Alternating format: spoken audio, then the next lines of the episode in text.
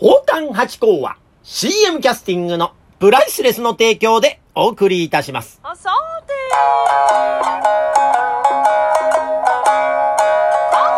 れこれあよーいとなあよいよい松野屋八甲でございます。水金日の夕方6時は宝冠八甲をよろしくお願いしますというところで、いや、今週1週間は八甲スペシャルウィークでございましたね。いや、先週の水曜日から始まって、金日ときまして、まあ今日の水曜日ということでね、いや、久々に頑張りました、私。よっ自分で拍手しちゃうね、こういう時は。ねえ、あの、コロナに始まった頃には中馬さんとね、えー1ヶ月以上お会いできないってことがあって、収録ができなかったんで、その時、ね、あの、1ヶ月間丸々8個っていうのはありましたが、もうね、1年ぶりぐらいですか？えー、一人でね、金日も行けるかと思ったんですが、ちゃんとこういう時にはですね、何か事件というか、なんかイベントとかが舞い込むもんでございまして、なんとか乗り切れたというところでございましてね。えー、だから今週の金曜日はまた中馬さんとの会になるかと思いますんでね、また中馬さんとの、えー、喋りもですね、ですね非常に楽しみにしていただければと思ったりなんかしますが、いや、しかしね、暑いですね、これね。いや、もうじとーっと何してても暑くてですね、もう泣いちゃう。皆さんちゃんとクーラーつけてらっしゃいますか？え、なんかやっぱ熱中症になっちゃいけませんのでね、えー水分補給とですね、あのークーラーはしっかりつけてですね、涼しいところでゆったり過ごしていただけるとありがたいかなと。まあそんな時にね、こういうラジオトークとか、まあそういうのでゆったりしていただけたら読書なんかしながらね、いいかなと思いますね。まあね、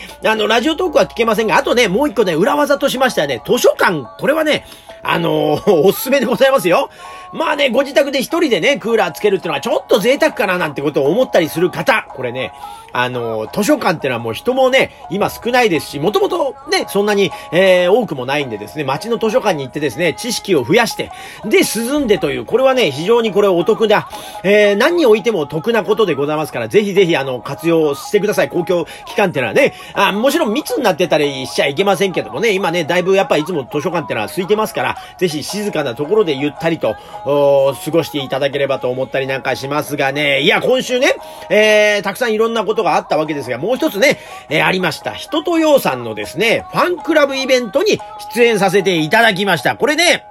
えっ、と、本当はですね、2月にある予定だったんですよ。で、その予定もあって、その私のホームページにも上がってますけどね、えー、だったんですがね、あのーちょっと急遽中止になりまして。で、中止になっちゃったからってんで、ファンクラブの開放誌に対談を載せていただこうって、なって。で、それで終わったかなと思ってたら、また5月ぐらいにね、人と予算の方からオファーが来ましてね、やっぱりね、やりたいということで、ありがたいですね、そういう熱烈なオファーってのはね。実はこれね、あの実際はですね、この7月の30日にあった回なんですが、一番大元をたどりますと、もうそれこそ20年近く前なんですよ。人とようさんとの出会いにも関わってくるんですが、まあこれね、私の入っていました水と油というグループ、パントマイムのグループがあったんですね。で、それのですね、えー、感激によく来てくださった人とようさんがね。で、あのー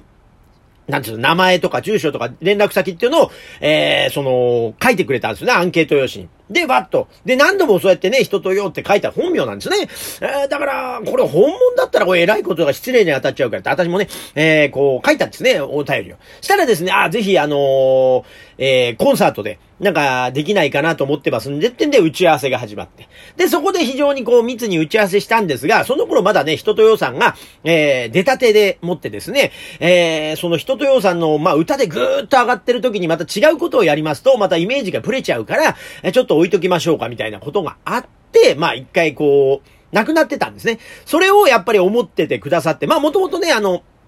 非常に普通に友達関係として、その後もずっと続いてるんで、20年間ずっとね、えなんか例えばそのダイビングに行ってみたりとかね、それ食事してみたりとか、結構仲良くさせていただいてる。もう本当にだから、あのよくね、こう、芸能界とか、こう、芸事の会だと、ああ、友達ですと言いましても、やっぱりね、その、お仕事の時に会ってとかっていうことが多いかと思うんですが、本当にこれ、普通の友達関係という感じでですね、まあ、あのー普通の地続きの学校の友達と同じぐらいの感覚でお付き合いさせていただいている友人ということで、非常に仲良くしてるんですね。やっぱこうやってずっと、で、その間もね、ずっとね、やっぱやりたいんだよねって話をしてくださってて。で、また、あの、奉還になってからはですね、奉還っていうのは本当に6人ですからね、まあ、世界で6人と私も持ち上げておりますから、その、やっぱ、みんなに知ってもらいたいって、やっぱね、こう、うなんか一生懸命真面目にやってますと、こう、ね、こうやって助けてくださる方っていうのがいるもんでね、それでまた、あの、紹介したいんでってんで、こう、やってくださったということなんですね。いや、嬉しいですね。で、このまたタイトルが嬉しいじゃないですか。第8回、えー、大家族会議、えー、八甲さんとシャチホコ踊りの宴ってんです。もうタイトルに八甲を入れていただいて、このシャチホコ踊りがわけわかんなくてね。で、これあの、ライブ会場でもちょっと、あの、舞台上でもちょっと人とよさに聞いたんですよ。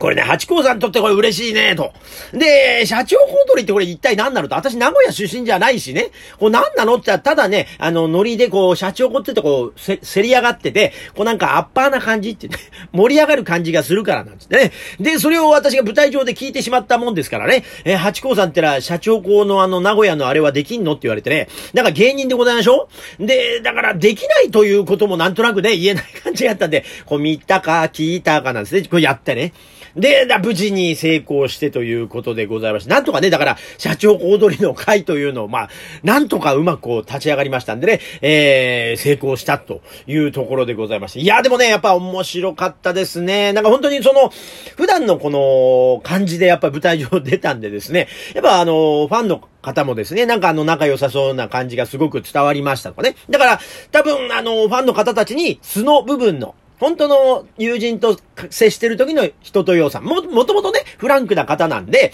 あのー、もともともそんなに差がないというか、まあ、裏も表もない方なんでね。えー、だから、なんでございますが、その中のね、また本当の友達と接してる一面をご覧いただけたらいいかなと思いながら、私もね、すっかりあの、友達感覚で 出させていただきまして、非常に楽しかったですね。で、またね、やっぱね、歌が上手いですね。これね、当たり前なんですけどね、やっぱこの一戦でずっとやされてる方って歌上手くて、またね、声がまたこうスーッと伸びてって、で、これね、あの、私もこう、なんかね、出させていただくにあたりね、こう、お座敷遊びをぜひね、あの、みんな、ファンの方たちも紹介したいって言ってくださって、じゃあなんかやりましょうか。で、えー、まあ、トラトラね。で、これをまあ、鍵盤から屏風を持ってってやりましょうと。じゃあ、あと何かありますか？おまわりさんってね、トトンが飛んでじゃんけんして、こう、負けたらくるっと回って、勝った方が叩いてっていう、こういう、こういう遊びなんですよ。で、あと、お開きさんっていうのがあってね、あの、足をこう、どんどんどんどん開いていくと負けてね、で、手ついたら負けというゲームがありました。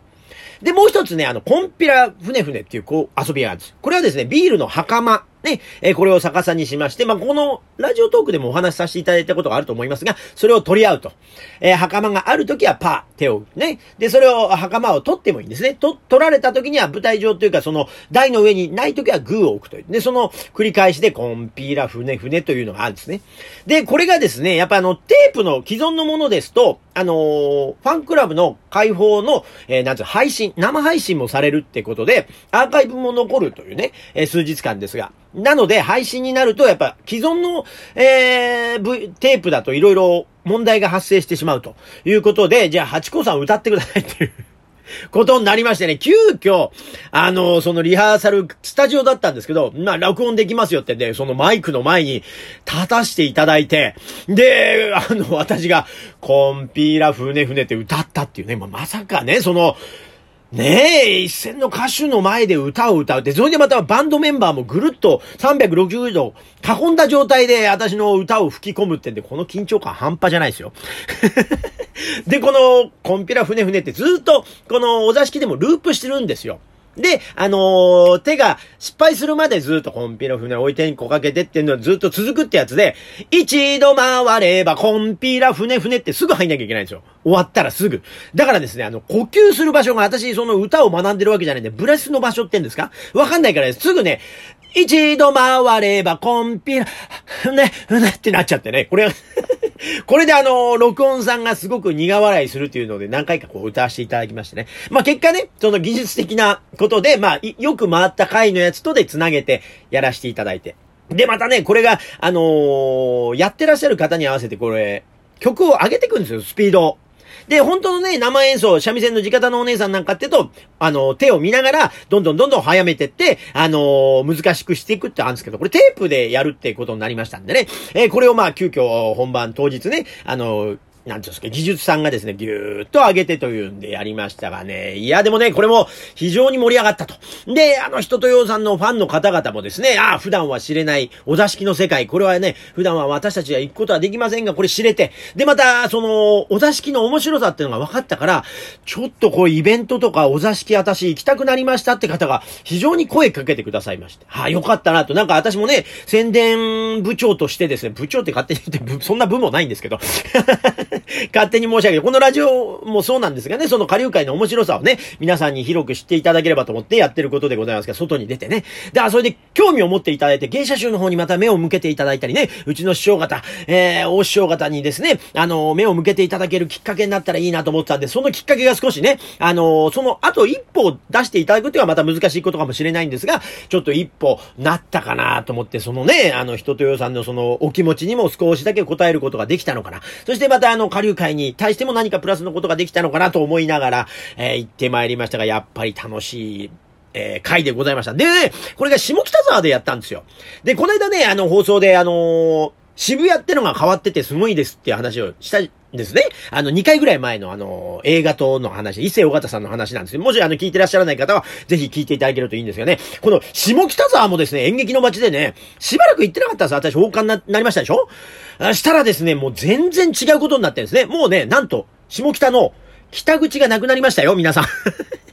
東口と西口になっちゃって出口がもうないんですよ。そんな変化の仕方あります？あの、地下鉄に入ったんですよね。もともと上で走ってたのが、ね、あの、踏切とかが大変だからってんで地下に潜らした。で、地下に潜った分がまた土地が空きますよね、上が。でもってそれがずらーっとライブハウスになってたり、商店街になってたり。まあ、駅前のがですね、また、おしゃれなベトナム料理があったりとかね、そのおしゃれなものを集めたという場所になってまして、ここはまた新たな芝居だけじゃなくてですね、文化発信の場所にこれから下北なっていくと思います。ぜひぜひ、あの、お遊びにね、下北行ってみてはいかがでしょうか。楽しい場所でございました。というとこで、えー、今週はこの辺で、ありがとうございました。